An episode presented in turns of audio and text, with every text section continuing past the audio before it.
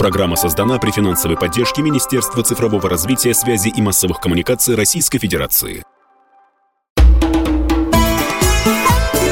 Национальный вопрос. Здравствуйте, друзья! Вы слушаете радио «Комсомольская правда». У микрофона ведущий Юрий Кораблев. И у меня в гостях сегодня Анна Андреевна Полежаева, руководитель Дома народов России. Анна Андреевна, здравствуйте. Здравствуйте. Да, и у нас сегодня интересная тема для разговора. Ежегодно 9 августа во всем мире отмечается Международный день коренных народов мира. Впервые эта дата была установлена в 1994 году Генеральной Ассамблеей ООН. Этот день является первым днем заседания рабочей группы ООН по коренному населению, учрежденной в 1982 году. Соответственно, мы на эту тему сегодня и будем беседовать. Первое и э, самое главное, Анна Андреевна, сформулируйте, пожалуйста, почему для страны страны важно сохранять традиции и культуру коренных малочисленных народов. В чем глобальная цель подобной работы и насколько реально как-то искусственно затормозить процесс ассимиляции? Да, здравствуйте, друзья. Действительно, сегодня у нас такое событие. Это Международный день коренных народов, это День коренных народов мира. И действительно, как вы сказали, этот э, праздник отмечается на мировом уровне. Поэтому эта повестка общегосударственная, она нужна и важна для всех стран мира. И ООН, как правило, обращает внимание на те дни и праздники, которые требуют особого внимания. Бывают недели, посвященные определенным событиям, бывают определенные дни. И если мы говорим о коренных народов мира, то Российская Федерация обладает уникальным опытом построения отношений с этой группой населения. У нас э, у коренных народов очень много, они различные, они проживают в очень разных климатических условиях, но в основном это коренные малочисленные народы Севера, Сибири и Дальнего Востока Российской Федерации, численность которых не превышает 50 тысяч человек. Поэтому особое внимание государства уделяется условиям их традиционного хозяйствования, их проживания. И знаете, очень часто в общении там, с друзьями, с э, коллективом мы говорим о том, что как удивительно, что и до сегодняшнего дня люди при таком прогрессе, который происходит, общечеловеческом прогрессе, прогрессе, который постоянно нарастающими темпами в мегаполисах повышает качество жизни мегаполисов, а кто-то предпочитает проживать в тундровых условиях, в юрте, заниматься отловом рыбы, заниматься оленеводчеством, ведет традиционный вид хозяйствования, то есть даже строительство самого чума, например, вот если мы говорим о Ямало-Ненецком автономном округе, то у них есть э, такая практика, как чумовой капитал. Это, по сути, ипотека, которая выдается решением э, главы региона а, для строительства чума для семьи. Это уникальное... И название чумовое. Да, и название классное. Вот. И на самом деле такие практики на сегодняшний день показывают уровень развития общества. То, что мы разные, у нас разные потребности. И то, что коренные для нас могут быть примером такой глубокой связи с природой, с нашей историей. Потому что мы э, сегодня многие вот об этом как раз знают события, о том, что в период Великой Отечественной войны были оленеводческие бригады но не понимают, а кто эти люди сегодня, кто были оленеводческими бригадами, кто в них состоял. Так эти люди живут точно так же э, сегодня и также готовы встать на защиту своего государства, и они не, не асоциальны, они участвуют в жизни общества. У коренных малочисленных народов есть свои организации как на международном уровне, так и на государственном уровне. Многие представители коренных народов сегодня работают в парламенте Российской Федерации, в двух палатах парламента. Работает ассоциация коренных малочисленных народов Севера Сибири и Дальнего Востока. Мы сообща с ассоциацией участвуем в мероприятиях ЮНЕСКО, Организации Объединенных Наций, Арктического Совета. И поэтому для государства очень важно делиться своим опытом, особенно когда этот опыт настолько уникальный, что даже регионы, по сути, проводят очень индивидуальную политику поддержки коренных малочисленных народов, которые проживают на их территории. Я уже сегодня привела пример Ямало-Ненецкого автономного округа, но такие примеры уникальных практик есть и в Ханты-Мансийском автономном округе Югре, и в Ненецком автономном округе, и на Дальнем Востоке, где, кстати, эта тематика, эта повестка будет одной из очень важных в ходе работы Восточного экономического форума в этом году. Скажите, пожалуйста, а вот, вот эти малочисленные народы, это все-таки всегда на севере живут или есть и проживают в южных регионах? Малочисленные народы проживают по всей стране. И действительно, просто если климатические условия сложные, то повышаются меры поддержки, и регионы субсидируются со стороны государства. То есть им дополняется финансирование на определенные задачи по поддержке коренных народов, которые в таких условиях тундровых, например, проживают. Поэтому это отличает. И если, э, допустим, в южных регионах понятно, что не только климатические условия, но и, допустим, сама специфика проживания, она, ну, скажем, менее аутентичный характер носит, то в северных регионах это, как правило, вот то, о чем я говорила в начале, да, это чум, это оленеводческие бригады, это выпас оленей, это специфика хозяйствования, это отлов рыбы как способ пропитания, как способ добычи пищи, да. Поэтому в этом плане, конечно, сам регион еще дополнительно определяет потребности своих коренных. Диалог идет всегда.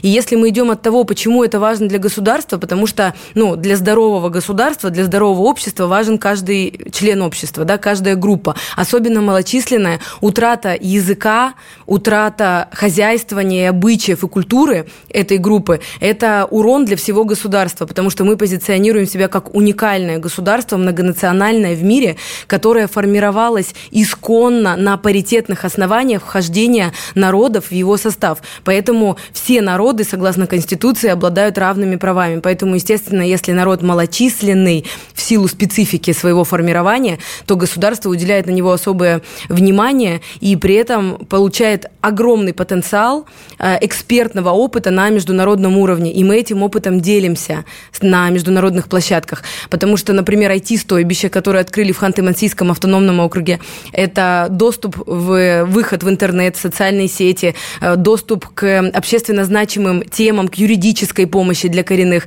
Это большая социальная работа, это э, супер уникальная практика, так же, как и кочевые школы, когда без отрыва детей от их семей в период э, кочевого образа жизни школы и преподаватели приходят в тундровые условия и проходят образовательную программу. Наша сегодня задача да, с вами даже вот этим эфиром это рассказать и показать о том, э, с кем мы находимся рядом. Да? Мы многонациональная страна и зачастую просто друг о друге не знаем, а все-таки человек человеку друг.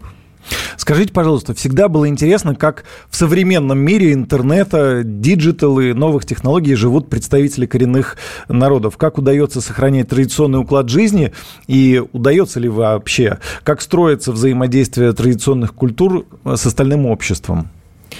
Я думаю, что сегодня, безусловно, каждый шаг построения личности – это персональный выбор каждого.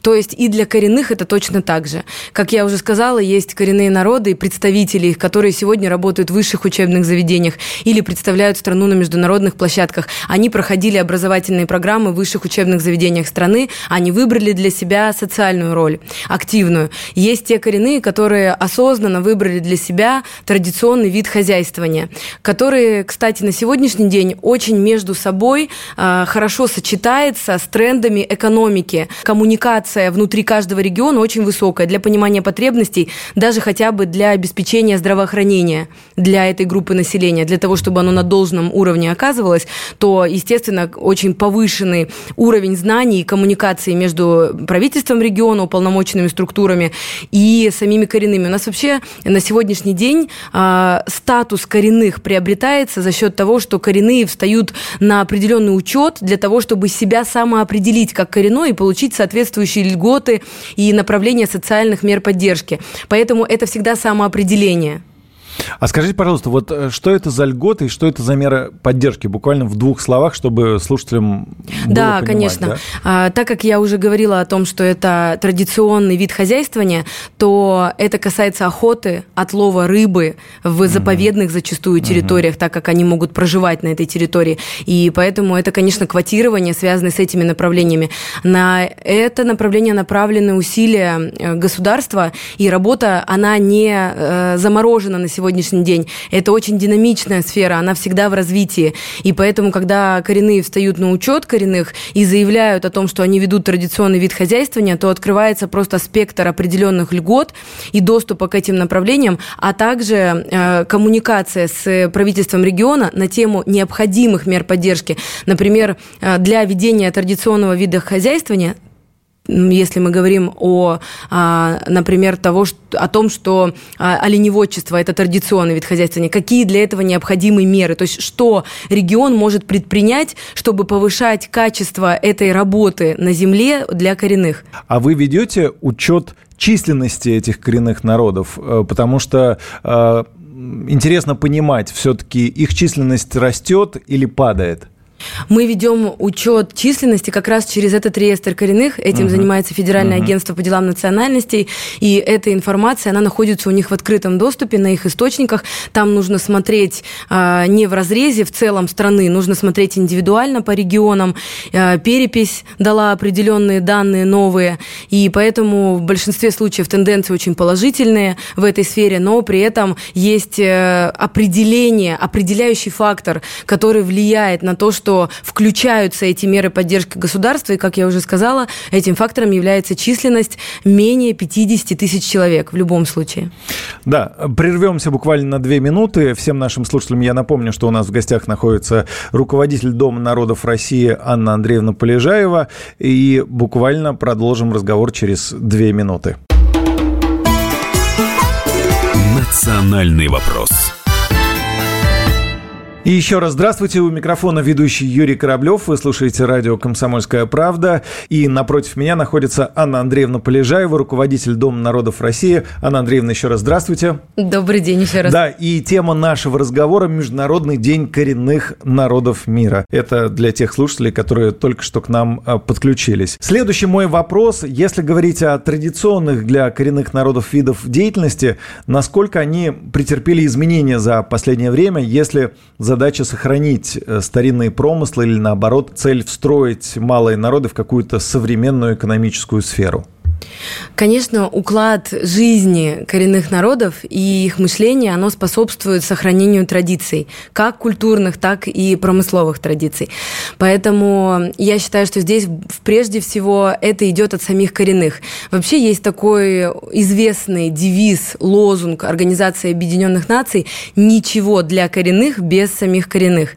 И это ключевой мотив, который приветствует государство при работе с коренным малочисленным населением.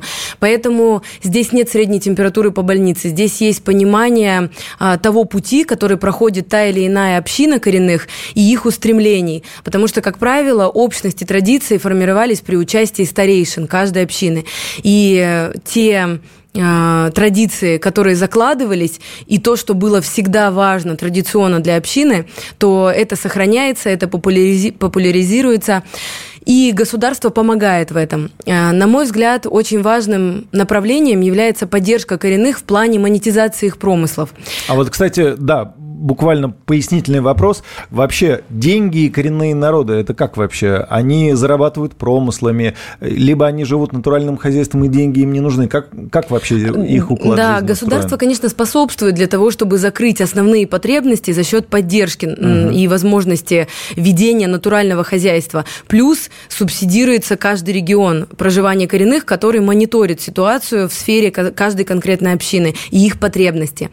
А, поэтому, когда базовые базовые потребности закрыты, то можно говорить о том, что есть сферы, которые для коренных могут быть экономически интересны.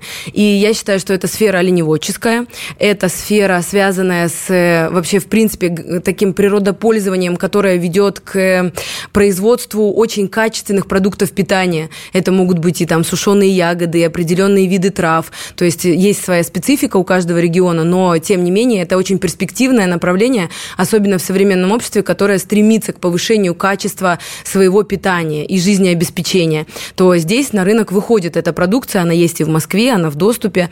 Это орехи, это ну, многие направления да, такого, скажем, здорового питания и образа жизни. А также таким направлением могут быть традиционные промыслы и ремесла, например, изготовления унт. Такие направления, они могут быть очень туристически привлекательны. И всегда говорю домам народов, домам э, национальностей, этнокультурным организациям, аналогичным нашей, которые работают в регионе, что аккумулируйте промысловиков, позовите их к себе и через эти площадки представьте продукцию, которая есть у коренных, потому что не каждый поедет в общину, не каждый знает, где приобрести эту продукцию. А мне кажется, что наиболее аутентичных сувениров, а, и, я даже не могу это назвать сувенирами, потому что это действительно частички души, частички чего-то такого очень теплого, очень особого в своей задумке. Нигде не найти, тем более мы понимаем, что переполненные э, все туристические маршруты аналогами производства иностранных государств, которые, может быть, более просто дешевые в своем производстве, но качество которых гораздо ниже. И поэтому, конечно, наша общая задача способствовать тех, кто занимается этой тематикой, способствовать тому, чтобы коренные могли продвигать свои промыслы. Предметы искусства могут быть. И так и есть. Например, есть на Дальнем Востоке художники, которые делают картины с использованием элементов рыбьей кожи. Ну, то есть это просто восторг. Мы привозили это в Организацию Объединенных Наций. Это было просто местом притяжения, потому что даже то, как она переливается, как, какой мотив заложен, а что это вообще за рыба используется для этого, это, конечно, потрясающе. Поэтому потенциал огромный, но ничего для коренных без самих коренных. А вот скажите, а, что касается туризма, наш взгляд же сейчас устремлен на развитие внутреннего туризма. А, поедут ли люди, скажем так, по этим туристическим тропам и как это все организовать и не навредить коренным народам. Вот э, что в этом плане делается? На мой взгляд, на сегодняшний день практика того, насколько охотно люди ездят на Камчатку, Алтайский край, она дает очень прямую аналитику, связанную с тем, что, безусловно, маршруты, а, которые будут носить такой этнокультурный характер, этнический, что они однозначно популярны, а, потому что это доступ, во-первых, к уникальным гастрономическим удовольствиям, которые вообще, безусловно, просто фишка коренных народов, и если они нас будут принимать, а вообще это люди очень радушные, по своей природе очень открытые, и я знаю, что такая практика уже есть, и в Ямало-Ненецком автономном округе зимой можно съездить э, так, чтобы попробовать шулюм, попробуют строганину из Нельмы, из Муксуна, э, попьют настоящий брусничный отвар, э, поездят, покатаются, точнее, на санях, запряженных лайками вместе с коренными, поведут с ними беседы. То есть такие маршруты уже существуют. Другой вопрос, как сейчас это используют туристические компании. Я думаю, что не в полной мере пока все ознакомлены с этим направлением. Сейчас бум внутрироссийского туризма. Это очень благодатное время для развития этих маршрутов, но для этого нужно построение диалога, естественно, с общинами коренных, которые готовы какой-то элемент своей жизни посвятить приему гостей. Но гостеприимство – это же наша общенациональная черта, она присуща и коренным народам. Поэтому у большинства такая готовность есть. Тут нужна действительно поддержка региона для повышения качества логистики до uh-huh. мест традиционного uh-huh. проживания и определение с самими коренными того формата, который будет комфортен. Сегодня же очень много на самом деле платформ, а, которые продвигают наши нашу национальную продукцию. Мы об этом говорили с Минпромторгом. Это было предметом одной из секций Восточного экономического форума, которую я проводила. Поэтому безусловно, тенденции, тренды в этом направлении есть. Я слушаю вас и понимаю, что как мало я знаю, как мало мы знаем о коренных народах России. И вот чем больше об этом говорить, тем больше возникает интереса. И в связи с этим у меня следующий вопрос. Какие культурно-просветительские, может быть, даже развлекательные, массовые мероприятия вы считаете важными для поддержки коренных малочисленных народов, и, возможно, даже запланированы какие-то проекты в этом направлении, которые будут реализованы в ближайшее время. Нам очень важно опираться на мнение самих коренных народов о том, какие мероприятия актуальны и в каком периоде времени. А есть те народы, которые вот, ну, не пускают к себе такие закрытые? Или все-таки все гостеприимные, все э, хотят э, развивать туризм, пускают к себе, знакомят с собой? Я думаю, что как вообще в общечеловеческом понимании, так и о народе э, зачастую очень сложно говорить, обобщая, потому что угу. все люди даже внутри одного народа обладают разными психологическими да, настройками, э, разной спецификой своей деятельности, поэтому здесь это скорее вопрос персоналей. И э, построение отношений – это как раз э, задача, задача и искусство человека, который выходит на эту коммуникацию. Угу. Поэтому это уже надо к нам скорее вопросы, да, эти адресовать с точки зрения того, что а мы способны найти общий язык, мы, жители мегаполиса, э, готовы вообще к пониманию того, что э, есть э, разные люди с разными особенностями, с разными традициями, что не все сегодня хотят жить в единых стандартах, не для всех одни и те же показатели угу. счастья, успеха и всего того, чему учат коренные. Надо еще посмотреть, кто счастливее да. из нас, они или да. мы. А, так что там с мероприятиями? Вот, как я и сказала, то, что когда мы находимся в диалоге с коренными и понимаем приоритеты в определенном периоде, а, например, мы проводим детские образовательные проекты. Ну, это приоритет для каждого народа. Угу. Образование, развитие своих детей, своих будущих угу. поколений. Поэтому существуют такие проекты, как э, э, «Мы Россия». Это смена в Артеке, межнациональная, многонациональная смена с участием коренных малочисленных народов, детей севера. Многие из них вообще никогда не видели море, поэтому это просто можно даже без аргументов называется. Вот ключевой, угу. позитивный, правильный аргумент, когда у нас э, происходит в естественной среде общение детей разных национальностей, то это наше будущее, это будущее качественное, будущее нашей страны. Поэтому мероприятия, направленные на развитие детей, социально-просветительские э, тематики, это очень актуально всегда и во все времена.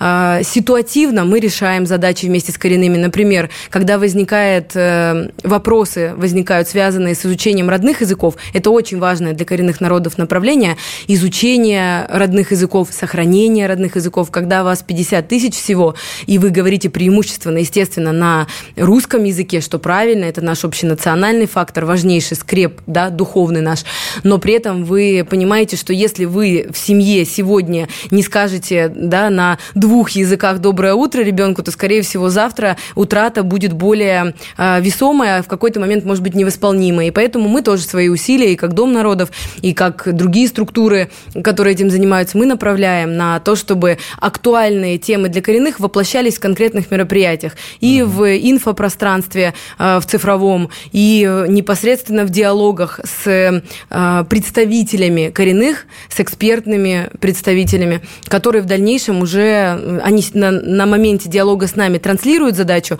и мы выбираем ту модель, в которой это наиболее актуально реализовать. То есть это может быть форум, это может быть семинар, это может быть выезд непосредственно в тундровые условия. Мы и международные делегации возили по линии Арктического совета для обмена опытом по изучению как раз это было родных языков и по лучшим практикам э, в сфере коренных, э, в сфере поддержки коренных малочисленных народов.